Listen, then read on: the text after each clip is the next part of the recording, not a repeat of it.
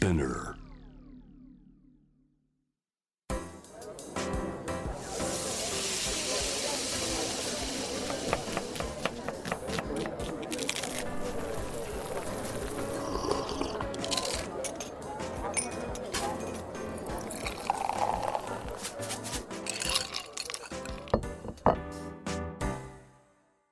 味な副音声ボイスオブフード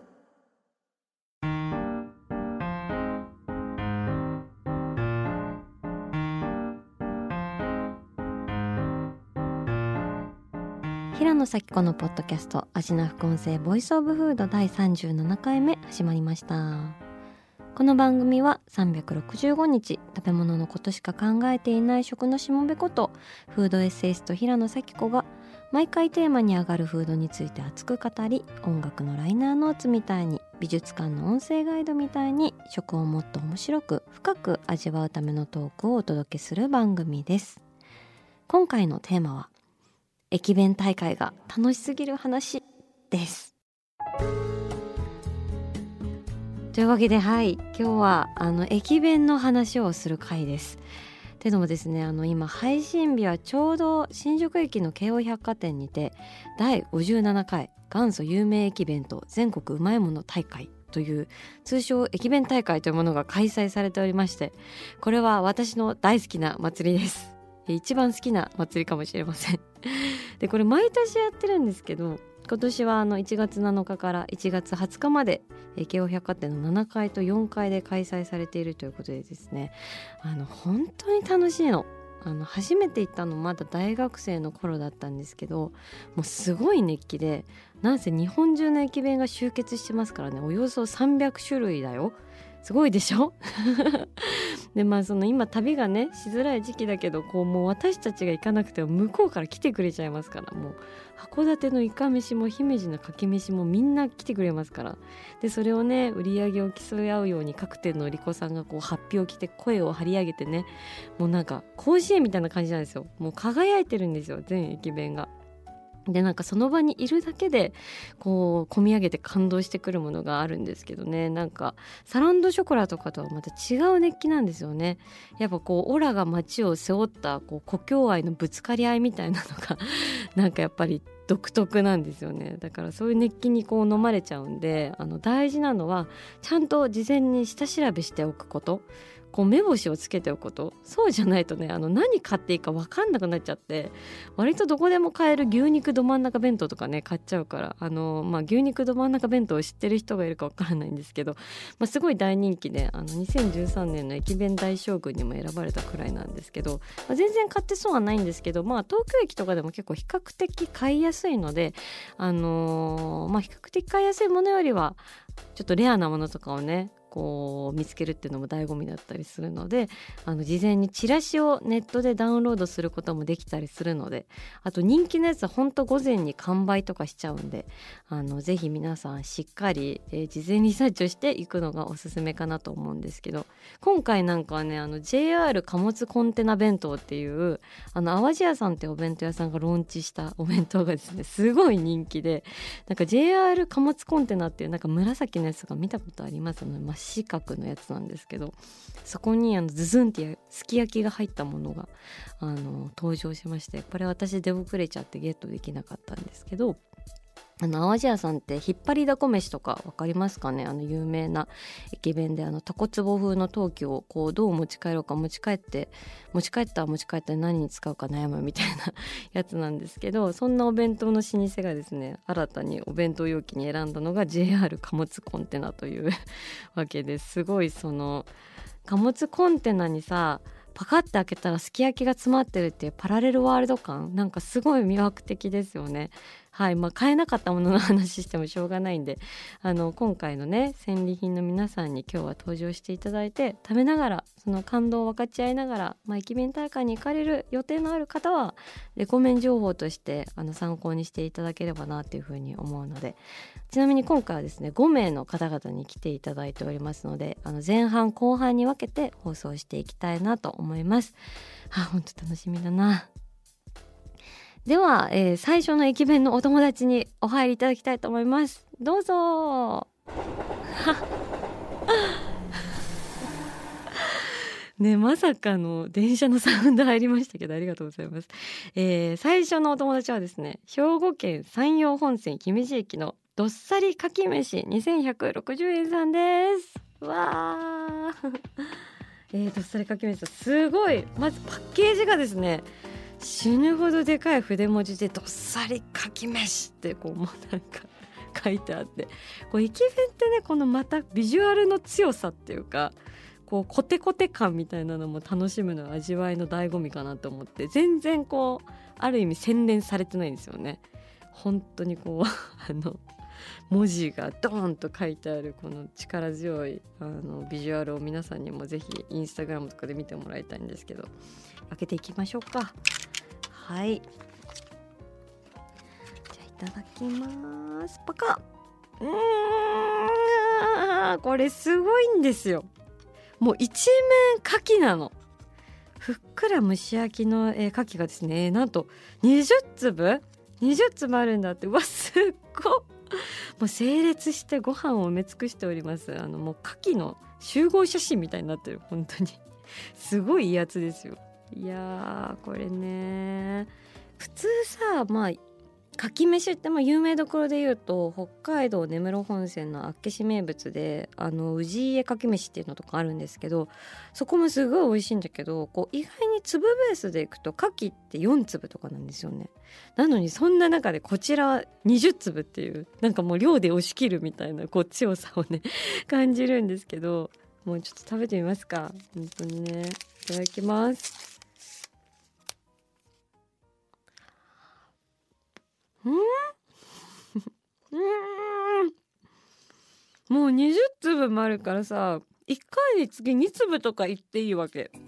うわこの海が押し寄せてくる感じ。ほんとなんかあの富岳36景の波のワシャーンっていう景色がね浮かぶんですけどまあこの牡蠣は、えー、瀬戸内産なんで富士山ではないんですけどね。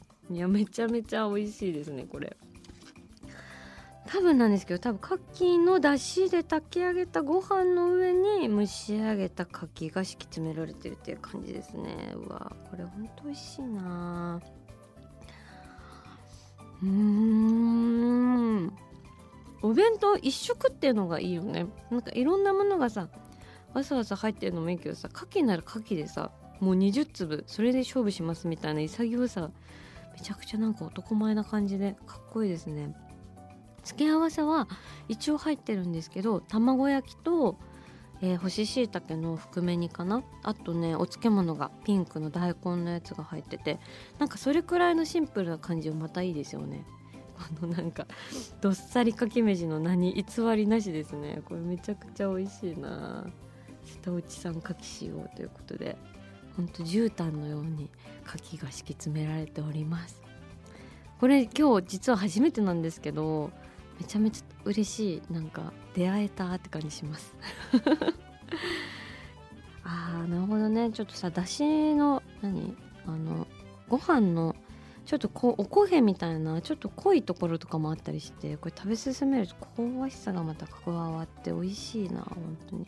もう一気に5粒とか入れたよね口に。入れてみてさなんかどれだけの インパクトがあるかとかそういうなんか下品な食べ方もしたくなるくらい。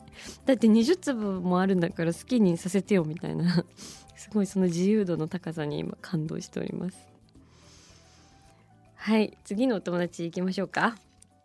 はいじゃあ次のお友達にお入りいただきます。どうぞ。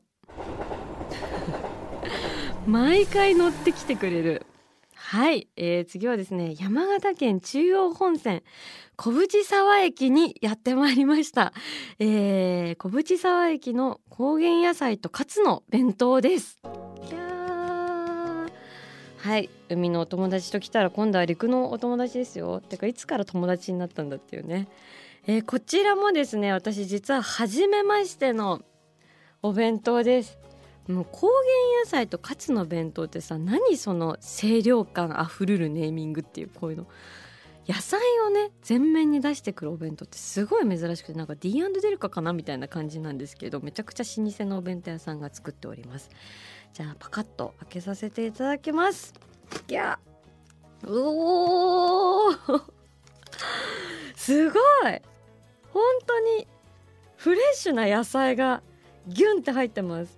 レタスきゅうりカリフラワートマトリンゴ？うわー。でなんか山菜がちょっと入っててそこにカツが。これがね豚のカツじゃなくてチキンカツがね3切れくらい入っててしかもその3切れの間にレモンの輪切りが添えられているというこのフレッシュ感。たまんないっすね。うわー楽しい。こんなね野菜を押し出したお弁当ってめっちゃ珍しくないですか？よしそれではいただきますか。まずはちょっとドレッシングをかけさせていただきます。なんかこのドレッシングをかけるひと手間っていうのが駅弁でなかなかないよね。だって野菜って大体煮物とかになってるじゃん。えキューピーのレインボードレッシングというものがついてました。レインボードレッシング初めて出会ったけど別にレインボーではない。色は。なんでレインボーっていう名前なんだろう。普通になんかあのオーロラドレッシングみたいなサーモンピンクの色をしてます。すごい美味しそう。でカツにはカツにはソースをかけちゃおうかな。そしてえー、あと調味料としてはマスタードと味なお塩っていうのがついてます。私が味な店という連載をしているのを知ってのことって感じなんですけど味なお塩という素敵なお塩がついてきましたが一旦ちょっとこの状態で。じゃあまず野菜いきますか。だって高原野菜が先に来てるからね。カツと高原野菜のお弁当じゃなくて高原野菜とカツの弁当ですから、えー、高原野菜をいただきたいと思います。むむ何これ。いい音。CM かと思った。自分で。何これ。歯が折れるかと思った。何この野菜のシャキシャキしたの。すごいですね。これどうやったらこんなシャキシャキになるんだろう。うん。私は本当にもうべちょべちょのサラダしか作れない人間としては驚きのシャキシャキ感ですよ。しかもそれがお弁当で実現できるってすごいですね。あーなるほど。今ちょっと成田町を読んでいるんですけどお弁当の開発者の方がその八ヶ岳山嶺に広がる畑を見ながら新鮮な高原野菜を生かした生野菜のたっぷり入ったお弁当を作りたいというのが始まりだそうです。でその生野菜入れるっていうのがやっぱ駅弁としてはめっちゃ過酷な状況じゃないですか。だって菌も繁殖させずにシャキシャキ鮮度も保つっていうのはめっちゃ大変だと思うんですけどそこがですねこう何度も何度も試行錯誤を重ねて現在のスタイルに行き着いたっていうことで これなんでこんなシャキシャキなんだろうね。ちょっと今度詳しくインタビューしたいんですけど私の好きな試行錯誤を重ねたタイプの食べ物ということで。いやー本当にそれまたありがたみがね増すってもんなんですけれども。で隣にカツがいるんですけどこれがね先ほども申し上げましたがチキンカツということでいただきます。うん。うん。今度はこっちねまた柔らかい。全然硬くない。でこれも豚だと冷めて硬くなっちゃうから冷めても美味しいチキンカツを採用したっていうことでこう全体的にその駅弁は冷めて美味しいっていうものを追求した一品となっているそうなんですけどこの冷めて美味しいっていうのは本当大事なキーワードね。マジで試験出るやつ。本当に私前もお弁当でこう冷めてるところがいいっていう話をしたことがある気がするんですけど駅弁ももちろん同じで、まあ、そういう意味ではあのジェット駅弁ってあるじゃないですか。あのシュッて引っ張ってこうモクモクしてくる。なんか例えばこうチュンチュンカニ飯とか私食べたことあるんですけどまあそれはそれでねその弁当を温めて食べたいというただそれだけの欲求に魂の底から突き動かされた人がいたっていうのがそれはそれでロマンなんだけど、まあ、ちょっとクレイジー気味なイノベーションかなっていうあの例えば宇宙で描けるボールペンみたいなのをめっちゃ頑張って開発したみたいな話あるんですけど、まあ、そもそも鉛筆でよくないみたいな話と似てるなって思ってるんですけど実際ねあれジェットってやつをあの電車の中でやるとめっちゃ恥ずかしいからなんでかっていうとすごい匂いと煙が立つんですよ。で私それやってすっごい恥ずかしかったんで冷めても美味しいっていう駅弁派になったんですけどちなみにあの孤独のグルメの中にもあの温める弁当を車内で食べて恥ずかしいっていうシーンが出てきます。あの私と同じだなと思いながら 食べましたけど。はい。というわけでこれめちゃくちゃ美味しいな。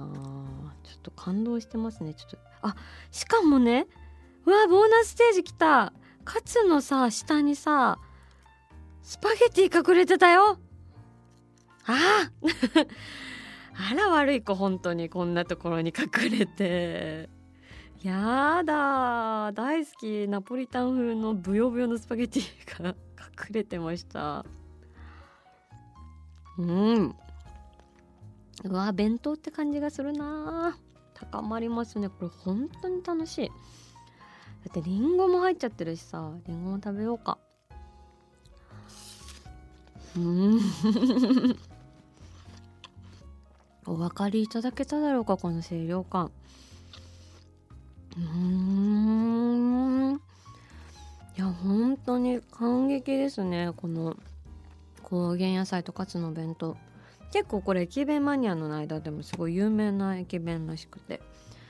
なるほど。さすがの初めて食べてみてわかる感動というものがありますね。歴史も古く昭和45年初ということで日本初めての、えー、生野菜のお弁当。いやが入った。すごいね。よくぞこれ実現していただいてね。だってこんだけ続いてるということは食中毒も出さずにやられてきたであろうということなので。いやほんとこれ美味しく味わわせていただきたいなと思います。味な副音声ボイスオブフード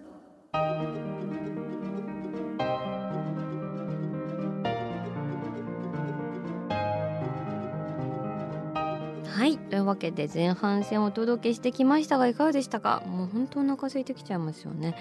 あの次回もね駅弁後半戦お届けしていきたいなと思っているんですけど次回の配信日には駅弁大会終わっちゃってるんで あの事前に私の推し弁当名前だけ発表しておきますね、えー、1つ目山形県大羽本線米沢駅の米沢牛焼肉重松川弁当。2つ目山梨県中央本線の小淵沢駅の蕎麦屋の焼き天むす。え3つ目。富山県北陸新幹線富山駅のぶりかま飯となっております。えー、そして、えー、味の副音声は2022年から皆さんの好きな食べ物の話を募集しておりましてですね。早速たくさん送っていただき本当に皆さんありがとうございます。でこれからちょっとね、あのー、放送に対して1回ずつくらいかな。まあ1枚とかスペシャル回とかもやりたいんですけどこういろいろあのお便り紹介していきたいなと思うので、えー、お付き合いください。というわけで最初の1枚ご紹介したいと思います、えー、ラジオネームさきちゃんさんからお送りいただきました、えー、私の好きな食べ物の話。冷たいバターと温かい白飯ほど手っ取り早く幸福感を感じられる食べ物はありません。料理のポイントは冷蔵庫でキンキンに冷えたバターを素早く熱々のご飯にのせいかに早く口の中に入れられるかが勝負です。意外にも神経を使う食べ物なんです。わかるわ。バターご飯は2段階構成となっております。第1段階ではバターのヒヤッとした冷たさと熱々ご飯のコントラストを楽しみます。バターのミルキーさとご飯の甘みがたまりません。そうこうしているうちに第2段階に突入です。ご飯の上のバターは溶け油をまとった米粒たちはトゥルトゥルに輝き黄金色の湖すら伺えます。第1段階では見られなかったバターと白飯との融合を楽しみます。無心に口に運び入れればあっという間に完食。幸福感で胸がいっぱいになるだけでなくお腹も満たしてくれる万能料理お好みでお醤油も。はいありがとうございます。何これ名文じゃん。え19歳さきちゃんさん同じ名前でね超光栄なんですけれどもめちゃめちゃバターご飯食べたくなるね。本当にわかるの。このね熱々ご飯とのコントラスト。もううまいよねやっぱバターご飯。この冷静と情熱の間系っていうかさ。こう冷たいバターとご飯のね感じが。あの最高にたまらないんですけど。そこがたまらないっていうのとさらにそれが溶けた融合の部分もいいっていうこう二段階方式捉えていただいて素晴らしいなというふうに感じております。えー、読まれた方にはラジナ副音声のオリジナルステッカーをプレゼントしておりますので皆さんもぜひお便りをお送りください。メッセージの送り先はアジナ副音声のインスタグラムをぜひチェックしてくださいね。というわけでえー、平野咲子が届ける味な副音声ボイスオブフード。次回も食べ物への愛を声にしてお届けしていきます。あーお腹すいた。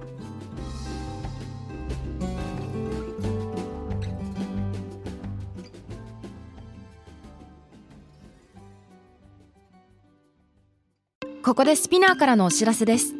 スピナーでは企業やブランドの魅力やストーリーをポッドキャストとして制作配信するお手伝いをしております。ポッドキャストを通してお客様とのタッチポイントの創出とエンゲージメントを向上させてみませんか？